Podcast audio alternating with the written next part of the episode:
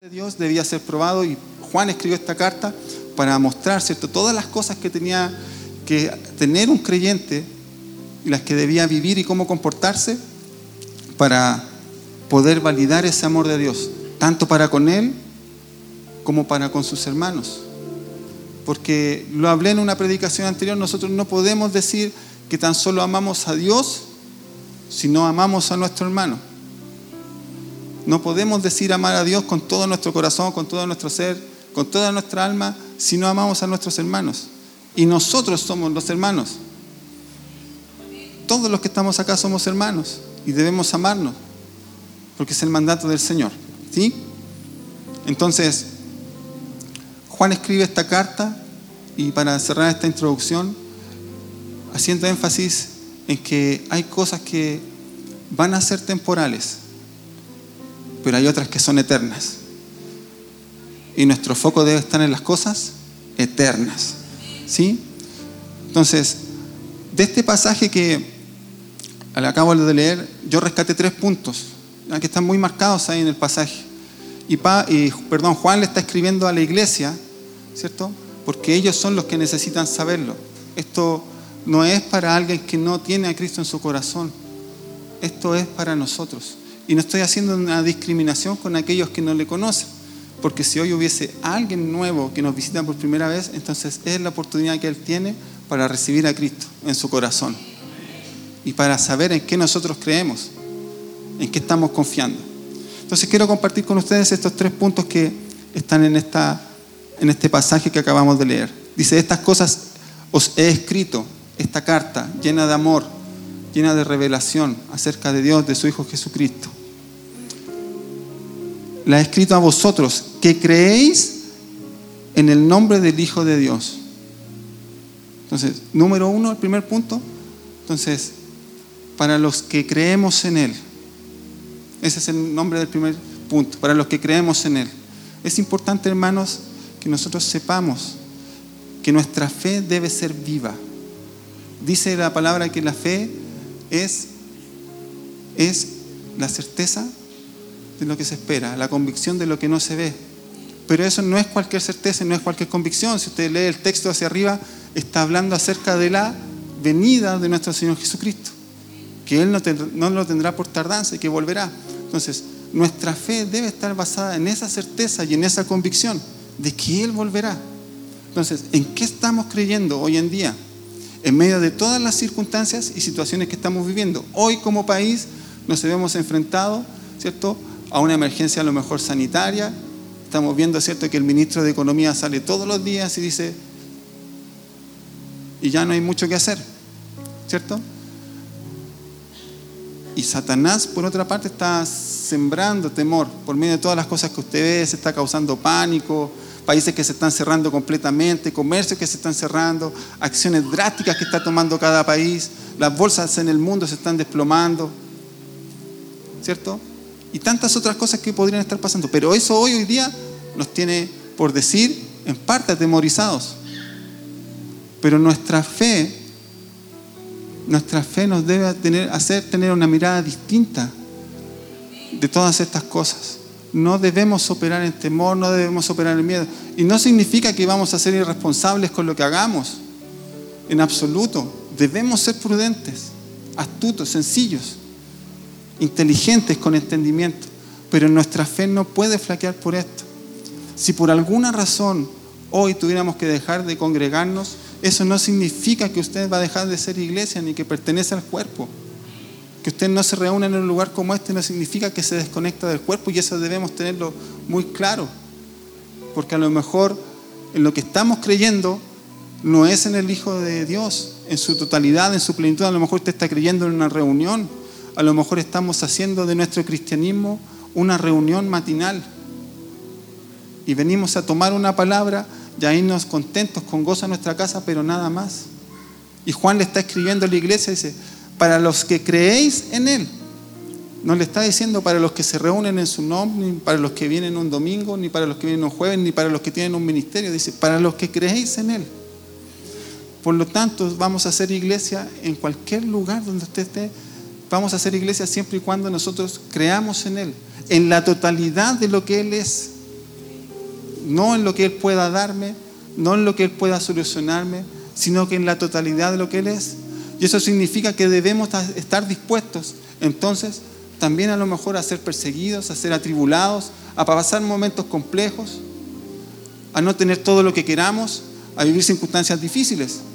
Porque el Señor no es nuestro solucionador de problemas, Él es el Señor. Y Él gobierna todo y tiene todo bajo control, incluso su vida y la mía en las situaciones más complejas y más difíciles. Aún en medio de esas circunstancias, Dios tiene el control de nuestra vida y nunca nos va a soltar, porque somos sus hijos. ¿O acaso alguno de los que somos padres suelta a sus hijos? Salvo que se lo tome el Señor. Entonces, eso debe ser lo que, uno de los puntos que debe gobernar nuestra vida. El fundamento debe estar en el amor, como lo dice la carta, hacia nuestro Dios y hacia nuestros hermanos. Pero debemos creer en la totalidad de Él, de todo lo que puede hacer, de todo lo que no hará por medio de su voluntad. Porque hay cosas que usted y yo vamos a orar y no van a suceder. Porque no están en el propósito de Dios, porque no están en el tiempo de Dios, porque sencillamente a lo mejor Dios así no lo quiere.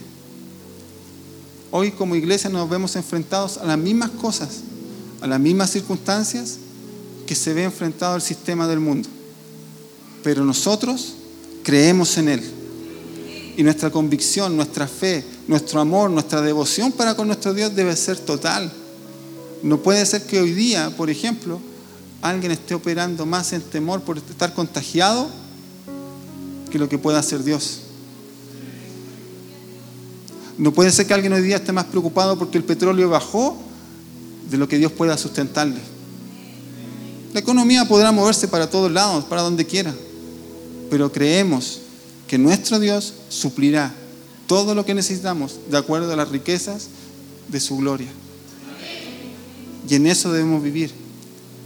Y debemos preparar nuestro corazón porque es más que decir amén es más que entenderlo acá, es tener la capacidad en nuestro corazón, que lo va a hacer el Espíritu Santo en cada uno de nosotros, de permitirnos vivir eso, entenderlo y ser procesados en medio de esas circunstancias.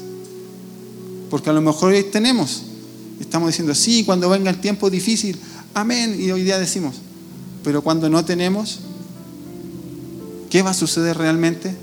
¿Qué va a pasar con nosotros? ¿Haremos nuestro mejor esfuerzo por estar acá? ¿Adoraremos al Señor de la misma manera? ¿Seguiremos creyendo en su poder? ¿Seguiremos creyendo en todo lo que Él puede hacer? ¿O nuestro Dios se va a agotar en ese instante? Entonces Juan escribe esta iglesia, ¿cierto? Para los que creemos en Él. Porque es importante que estas cosas las recordemos y no tan solo las tengamos ahí como un conocimiento adquirido, sino que en algún minuto de nuestra vida tengamos la capacidad de poder vivirlo y en algún minuto estar dispuestos a pasar por estas cosas. Porque hoy, hoy no estamos siendo perseguidos, hoy no estamos siendo atribulados. Si lo quisiéramos ver a la luz de lo que vivió la iglesia primitiva, no lo estamos viviendo. Porque usted va a salir de este servicio va a poder tomar el bus, muchos tomarán su auto y podrán ir a su casa, podrán ir a disfrutar a sus hijos, tendrán un almuerzo, tendrán una actividad, disfrutarán, otros nos quedaremos acá sirviendo al Señor, pero tenemos libertad.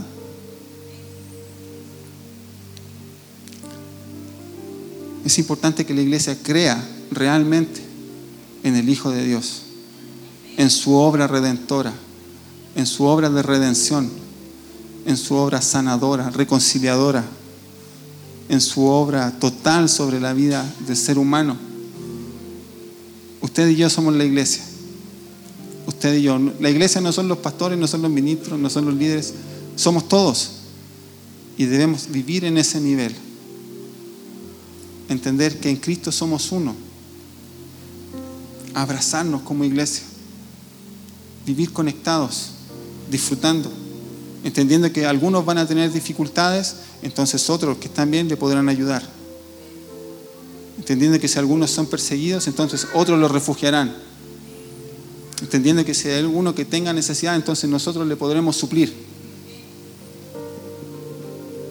Pero tenemos que creer en la totalidad del nombre del Señor Jesucristo, no de forma parcial, no porque tenemos un ministerio, no porque tenemos una actividad, no porque nos sentimos plenos creyendo que servimos al Señor dentro de la iglesia.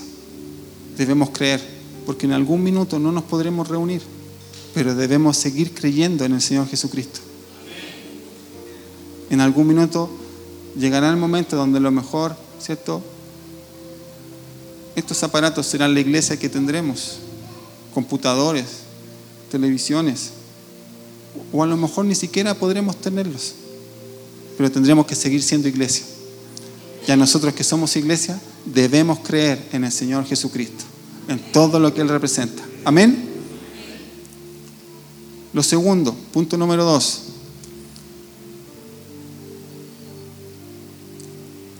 Para que sepamos lo que Él nos dio.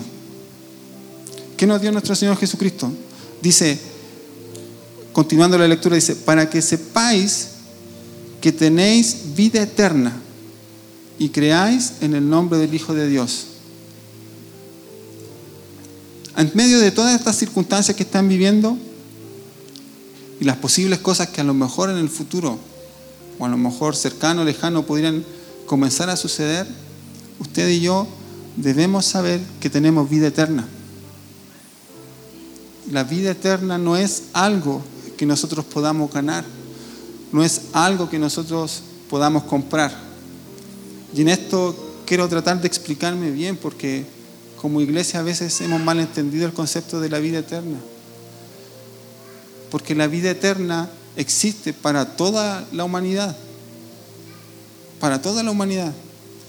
Lo que usted y yo debemos entender por medio de la palabra, a la luz de la palabra, es que la vida eterna de nosotros va a ser en Cristo.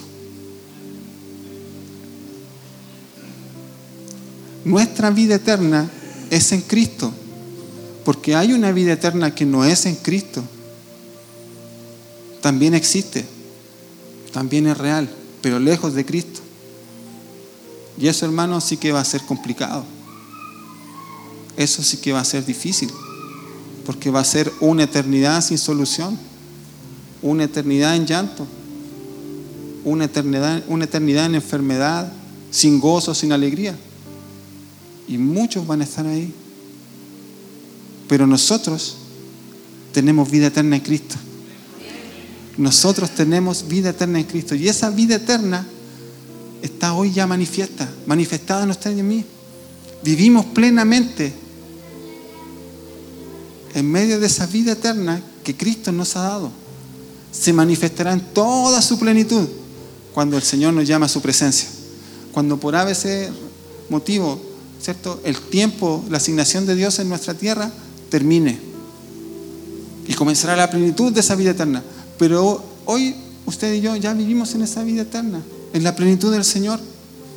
Y debemos ser inteligentes, astutos, porque no podemos, ¿cierto? Y insisto, operar en el temor, pero debemos ser entendidos.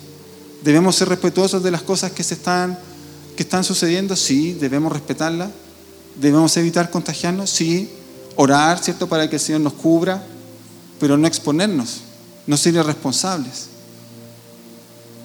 pero ya tenemos vida eterna. Por lo tanto, las cosas que pudieran ser temporales, aquellas cosas que a usted le puedan infundir temor, que es lo que Satanás quiere para dividir la iglesia, que es lo que eh, Satanás quiere para mermar a la iglesia, entonces no le demos oportunidad en eso. Usted ya tiene vida eterna. El afán, el temor, el miedo no deben gobernar a la iglesia. Usted debe vivir confiado debe vivir seguro, debe vivir pleno en que tiene vida eterna, en Cristo Jesús. Ay, pero es que si yo me equivoco y peco, el mismo apóstol Juan en otra carta escribe que si nosotros confesamos nuestros pecados, tenemos abogado para con Dios Padre. Ahora yo le pregunto, si ese abogado fuera humano, ¿podríamos confiar? nos preguntaríamos cuánto tengo que pagarle al abogado. Perdón si es que hay algún abogado. Lo digo con mucho respeto. Pero estaríamos, tendríamos que preguntarle, ¿cómo va el juicio? ¿Qué dijo el juez? ¿Cómo avanza la causa? ¿Cuánto hay que pagar? ¿Cuándo tendremos respuesta? ¿Qué dice el fiscal? Pero nuestro abogado ganó el juicio. Nuestro abogado ganó el juicio. Usted y yo ya no tenemos que esperar qué va a resolver el juez. La sentencia ya está. Usted y yo hemos sido perdonados. Usted y yo hemos sido redimidos. Usted y yo fuimos comprados, lavados por medio de la sangre de nuestro Señor Jesucristo. Nuestro abogado ya ganó. Entonces debemos vivir confiados en esa vida eterna que Dios le ha permitido tener. Debemos vivir confiados en la plenitud de Cristo, sabiendo que pase lo que pase, aun cuando fuera la circunstancia más difícil, si en algún minuto llegaran a perseguirnos, si en algún minuto llegaran ¿cierto? a prohibirnos cosas,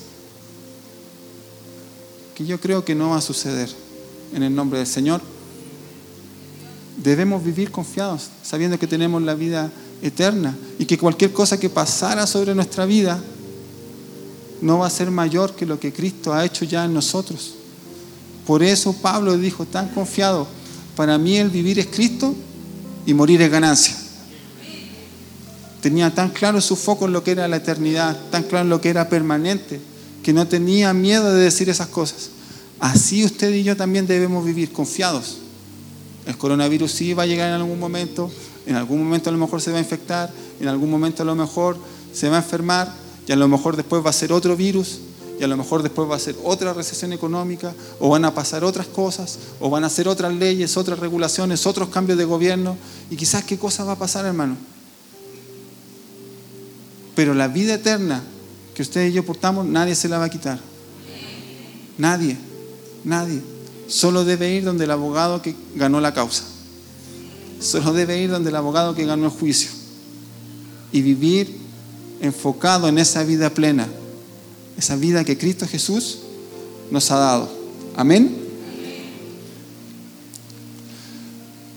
Punto número tres. Está así como muy estructurado. Para que confiemos en Él. Una cosa es que creamos en Él.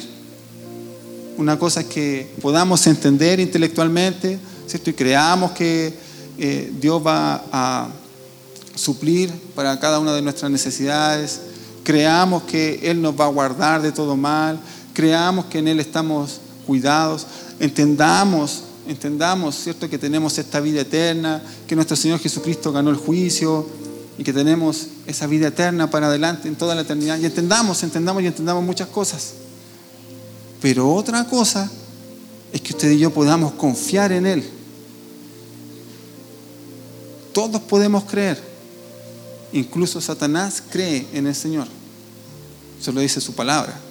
Pero otra cosa es que nosotros como hijos podamos confiar en Él. Podamos descansar. Podamos tener ese reposo que Él espera que nosotros tengamos. Y podamos descansar. Porque ¿Cuál va a ser el provecho de que usted crea en el Señor Jesucristo? Que usted disfrute su vida plena, entendiendo la eternidad de Cristo en nosotros, si cuando vengan momentos de aflicción vamos a querer resolver todo con nuestra propia mano. Nos vamos a afanar en querer resolver cosas que no van a estar en nuestra mano. Vamos a querer correr para hacer cosas que no van a estar a nuestro alcance. Nos vamos a esforzar y cansar en cosas que no van a dar ningún fruto. Porque nosotros debemos como iglesia aprender a descansar en el Señor. Usted y yo debemos aprender a descansar en Él. Por eso le decían de antes, no importa cómo se vaya a mover la economía, usted tiene que descansar en el Señor. Porque así como lo ha hecho todos los días hasta antes de la, de crisis, Dios le seguirá proveyendo. Dios le seguirá sustentando. Y Dios seguirá poniendo el pan en su mesa, Dios guardar la vida de sus hijos, la vida de su esposa, la vida de toda su familia. Y en eso es donde nosotros debemos pedir al Espíritu Santo que abra nuestro entendimiento, porque son cosas que hasta el día de hoy las hemos podido vivir, las hemos podido experimentar, pero no las hemos entendido, no las hemos logrado ver, porque esto no tiene que ver con cuánto o qué cosas usted tenga en su mesa. Esto tiene que ver con que cuando usted se sienta y tiene, entonces Dios cumplió. Dios fue fiel. Porque Dios puede darle un vaso de leche con un pan, como también puede darle una parrillada. Ese no es el problema para Dios. Nosotros somos los que tenemos que ver su fidelidad. Nosotros somos los que tenemos que ver su bondad, su misericordia renovada cada día, tal cual lo dice la palabra. Pero somos nosotros los que debemos aprender a verla. Y en la medida que usted y yo la aprendemos a ver, entonces podemos descansar en Él. Podemos descansar en Él. Y no para ser irresponsables, sino para descansar en Él como hijo amado. ¿Usted es un hijo amado del Señor? ¿Se siente un hijo amado? Entonces usted puede descansar en el Señor. Porque los hijos amados descansan en el Señor. Y esto usted lo puede ver hasta en lo natural. Cuando usted ve a un niño pequeño, ¿cierto? Y quiere jugar con su padre, corre y se tira. Él no sabe si el papá tiene fuerza, si está cansado, si le duele la espalda. El hijo se tira y se deja tomar. En lo que menos piensa es si se van a caer o se van a golpear. Confía plenamente en que el papá lo va a tomar. A ese nivel de confianza nosotros debemos llegar con Dios, sin ser responsables, porque tenemos entendimiento, pero debemos confiar en Él saber que Él será nuestra provisión, Él será el guardador de nuestra vida, Él cumplirá su propósito en nosotros, Él nos tomará de su mano. Y si está en el plan de Dios, en su propósito, que nuestra vida llegue hasta ese punto, entonces no importa, tengo la vida eterna, seguiré con Él, pero debo vivir confiado. No puedo tener yo más preocupación en aquellas cosas que son temporales, no puedo estar afanado porque voy a perder el auto, porque voy a perder la casa, porque la economía dice que el trabajo se está perdiendo a montones, porque se están cerrando fábricas, porque están pasando situaciones complejas y difíciles. Debo yo poder descansar en el Señor. Y aunque mis ojos, mis sentidos naturales, a lo mejor no lo perciban, Dios sigue siendo real, Dios sigue estando y Dios sigue obrando poderosamente en medio de la vida de sus hijos porque Él mueve todas las cosas en favor de aquellos que le aman. Entonces, debemos confiar en Él y para eso nosotros debemos conocerlo. Para eso nosotros debemos saber que somos hijos amados como iglesia. Recuerde, Juan le está escribiendo esta carta a la iglesia. Juan le está escribiendo esta carta a sus hijos, no a gente desconocida. Usted y yo debemos profundizar entonces en conocer a nuestro Dios. No tan solo quedarnos a lo mejor con la oración de la mañana, sino que buscar en la intimidad con Él, buscar al Señor, conocerle más. Solamente en la medida en que usted conozca más a su Padre, entonces podrá saber cuánto más allá puede confiar en Él, hasta dónde está su límite, hasta dónde usted podrá extenderse confiando en Él. Porque nuestra vida no depende de un empleador, nuestra vida no depende de lo que diga el presidente o el ministro. Nuestra vida no depende de lo que digan los países o de lo que definan. Nuestra vida no depende de lo que un laboratorio haga para encontrar solución a las enfermedades. Nuestra vida depende de lo que Dios haga y de cuánto nosotros confiemos en Él y nos dejemos tomar y abrazar por Él. Amén. Qué bella es esta carta de Juan. Mire, para recapitular, entonces, esta carta fue escrita para nosotros. Es un tesoro. Es para la iglesia. Entonces, para que creamos en Él, en el Hijo de Dios, aquel que murió y dio su vida por ustedes, por mí, y resucitó al tercer día, glorificado, para redimirnos y darnos vida eterna. Para que sepamos del regalo que Él nos dio, su vida eterna, y poder compartirla. Y usted tenga claridad que no lo va a perder. Es algo que está allí disponible para nosotros. Y que si cometemos un error, entonces tenemos abogado, nuestro Señor Jesucristo. Es un juicio ya ganado. Amén. Y tercero, para que confiemos en Él. Como hijos amados, debemos profundizar en la relación con nuestro Padre. No en lo que hacemos en la iglesia, no en el ministerio que desarrollamos, no en nuestros estudios. Debemos confiar en Él y dejarnos tomar por Él. Yo siempre trato de ver ejemplos en lo natural. Cuando nuestros hijos pequeños nos piden un helado, ellos están confiando en que el helado va a llegar. No están preguntando, ¿tienes plata papá? ¿Cómo lo vas a pagar? ¿Dónde saldrá el helado? ¿Qué lo va a fabricar? No. Confiamos. Así debemos confiar. ¿Y sabe qué es lo más bello de esto? Que estaba aquí un poquito oculto en la carta.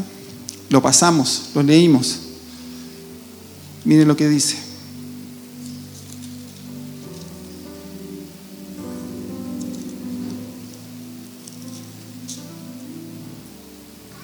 Y esta es la confianza que tenemos en Él, que si pedimos alguna cosa conforme a su voluntad, Él nos oye. Él nos oye. Y si sabemos que Él nos oye, en cualquier cosa que pidamos, sabemos que tenemos las peticiones que le hayamos hecho. Qué grandioso es nuestro Dios. Amén. Póngase de pie, por favor. Y demos gracias al Señor, adoremos al Señor.